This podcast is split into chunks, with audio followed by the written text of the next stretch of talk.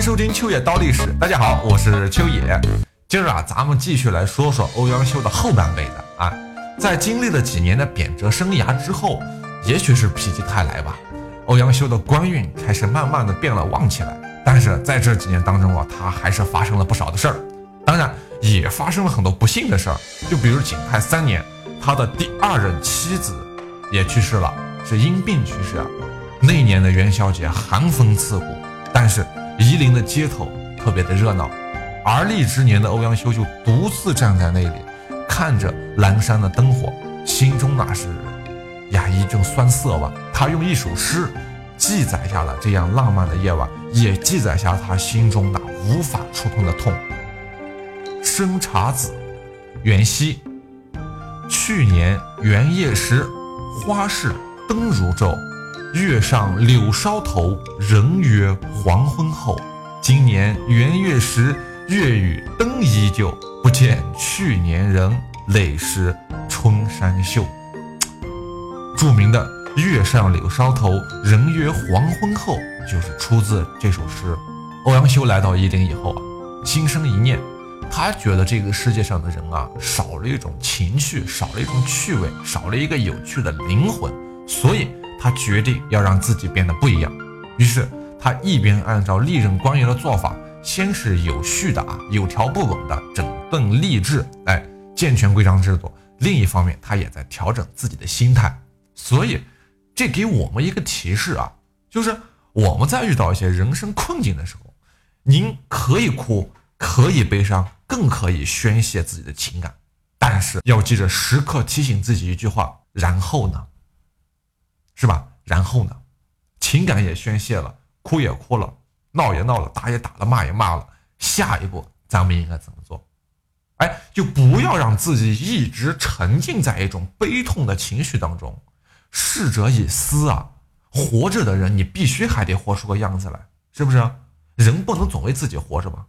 于是，在这个时候，儿时欧阳修常拿来阅读的《长离先生集》六卷就引起了他的注意。他随手翻了一下，立刻就被吸引了。他说：“哎呀，老天爷呀，这个韩愈先生太有趣了。他的文章明明这么好看，但是为什么现在没人提起呢？”其实啊，这不怪韩愈啊。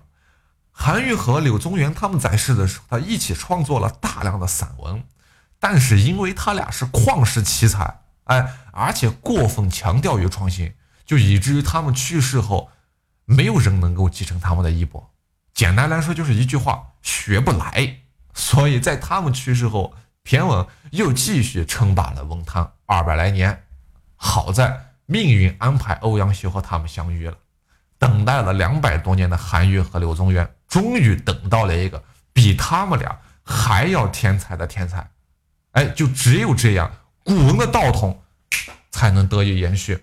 欧阳修开始疯狂的迷恋起古文之后。四年的贬谪生涯是转瞬即逝。嘿，康定元年（一零四零年），欧阳修被重新召回了京都，赴任了馆阁校勘。他以前就这个官儿，哎，这个也不算升官了，他就算是官复原职，并且任编了《崇文总目》。哎，后知谏院，哎，新生活那就终于要开始了。庆历三年，哈，这一年非常值得纪念。当时的宰相吕夷简，因为年龄也大了，再加上体弱多病，就向仁宗殿下上书，辞去了自己的宰相的职务，回家养老去了。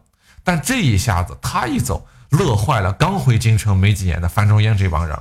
以范仲淹为首的庆历新政，哎，就在当年的十月份正式拉开了序幕。当然，那作为最好朋友的欧阳修啊，他也一定会参与这场革新的，并且他参与之后，也成为了革新派的主要干将。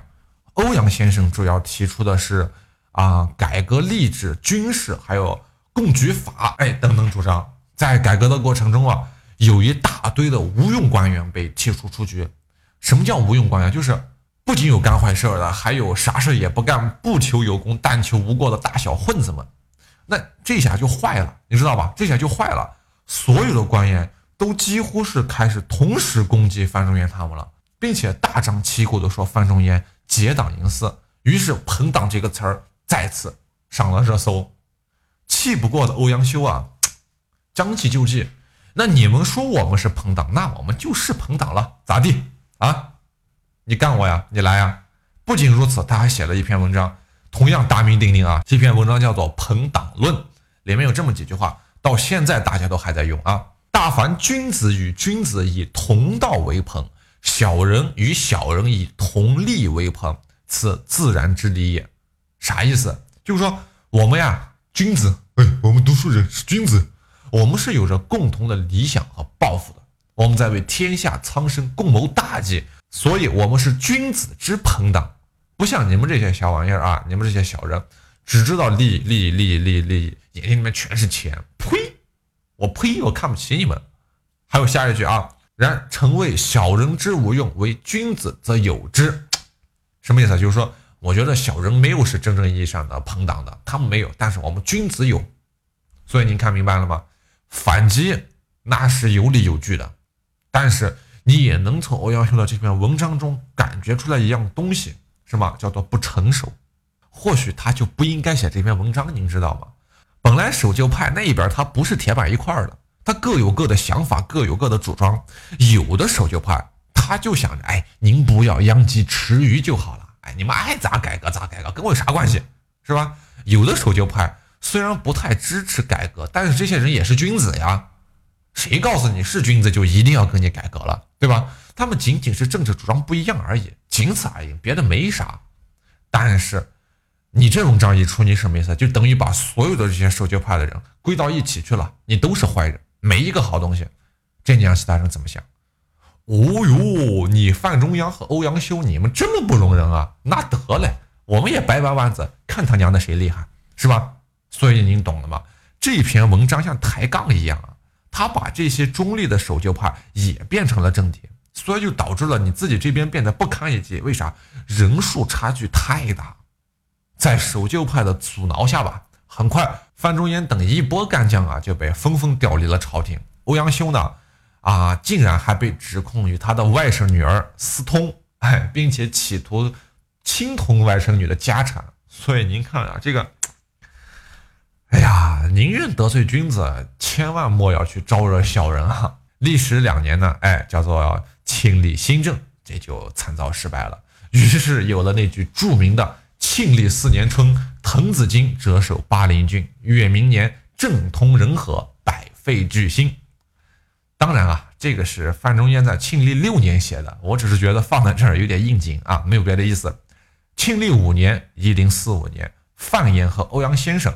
就相继被贬，欧阳修就想上书为自己分辨一下，但是仁宗陛下吧，可能还是出于种种考虑，最终他选择了不做回应，也最终导致他被贬谪到了滁州。那真是屋漏偏逢连夜雨，船迟又遇打头风啊！刚到滁州没多久，欧阳修八岁的女儿不幸夭折了，这一件事也给了欧阳修一记重拳呀。他经常回忆起以前女儿是。目入门兮引我笑，朝出门兮牵我衣。但是你看现在，目入门兮何望，朝出门兮何知？所以欧阳修的世界就开始变得有一点黯淡无光的样子。但是悲痛归悲痛，他依旧没有因此而一蹶不振。可能是由于心中的愤懑啊，当然也可能是由于对于庆历新政的强烈认可。他一上任。政府机关就马上裁员三分之二，哎，三分之二的办事人员，他给了一些补贴也好，抚恤也好，那些办事官员就被他们搞回家去了。总之，这件事情以后，官员的办事效率就得到了显著的提高。他的核心管理理念其实是两个字，是宽和简。宽不是放纵啊，而是不苛刻；简也不是疏忽，而是不繁琐。欧阳修就曾说，做官呀，首先要不扰民。然后才能为老百姓带来真正的便利。欧阳修在之后啊，他在那个滁州西南面有一座峰山，峰山上建了一座永乐亭，并且把这搞成了一个免费的那个旅游景区吧。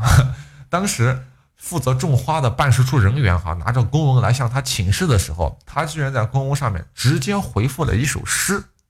那首诗是什么？叫做“谢判官幽谷种花”，怎么写的？浅深红白相异间，先后仍须次第裁，我欲四时携酒去，莫叫一日花不开。哎，所以按照时间顺序来说呀，此时的欧阳修，你能看得出来，他应该是慢慢走出了那种心理阴影的那种痛苦的感觉。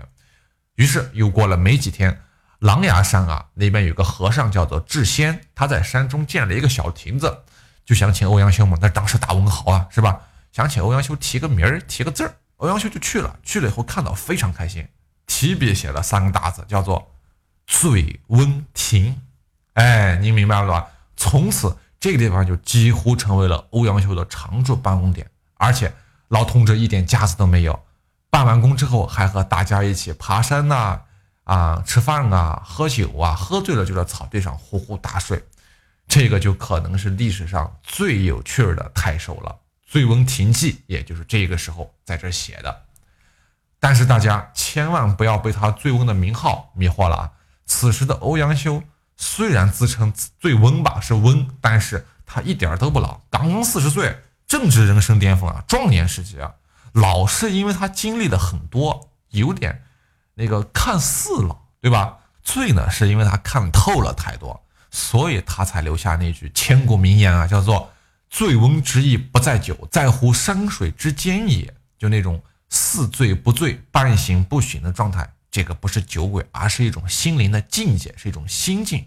看似醉醺醺的一个老头儿，其实清醒无比，因为他依旧是心系天下的。之后又做了几年的扬州和颍州的太守，一样受到大家的欢迎啊。他还是一样热爱饮酒和游玩山水，写了一大堆的。古体文的散文，还有大量的诗词，比如他的《渔家傲》三篇，还有《乐风亭记》。《乐风亭记》就是在当年修乐风亭的时候写的，还有《秋声赋》，这些都是欧阳修的代表作。要说欧阳修在当时的名气和影响力有多大呀？我给你讲个小故事，你就明白了。就随着欧阳修的官位越做越高，他写过的诗词也在社会上是越来越流行。相传呢，颍州有位歌妓。他会唱欧阳修所写的所有的词。后来还有一次，欧阳修是出使辽国，当地的接待官员就请来一名歌妓来助兴。那个歌妓是当地的啊，是辽国的，而且还嘱咐他要好好的款待欧阳大人。歌妓呢，只是答应，也并没有多说话。大家以为他毕竟是远地方的歌妓嘛，什么都不懂。但是谁知道，席间这个歌妓一开口，唱的竟然全部都是欧阳修的词。那你别说是别人，欧阳修本人都惊呆了。由此你可见欧阳修的词儿在当时名气是有多大。此时回到了朝廷的欧阳修就基本上已经过得顺风顺水了。但是人生哪有一帆风顺的，对吧？接下来欧阳修又染风波。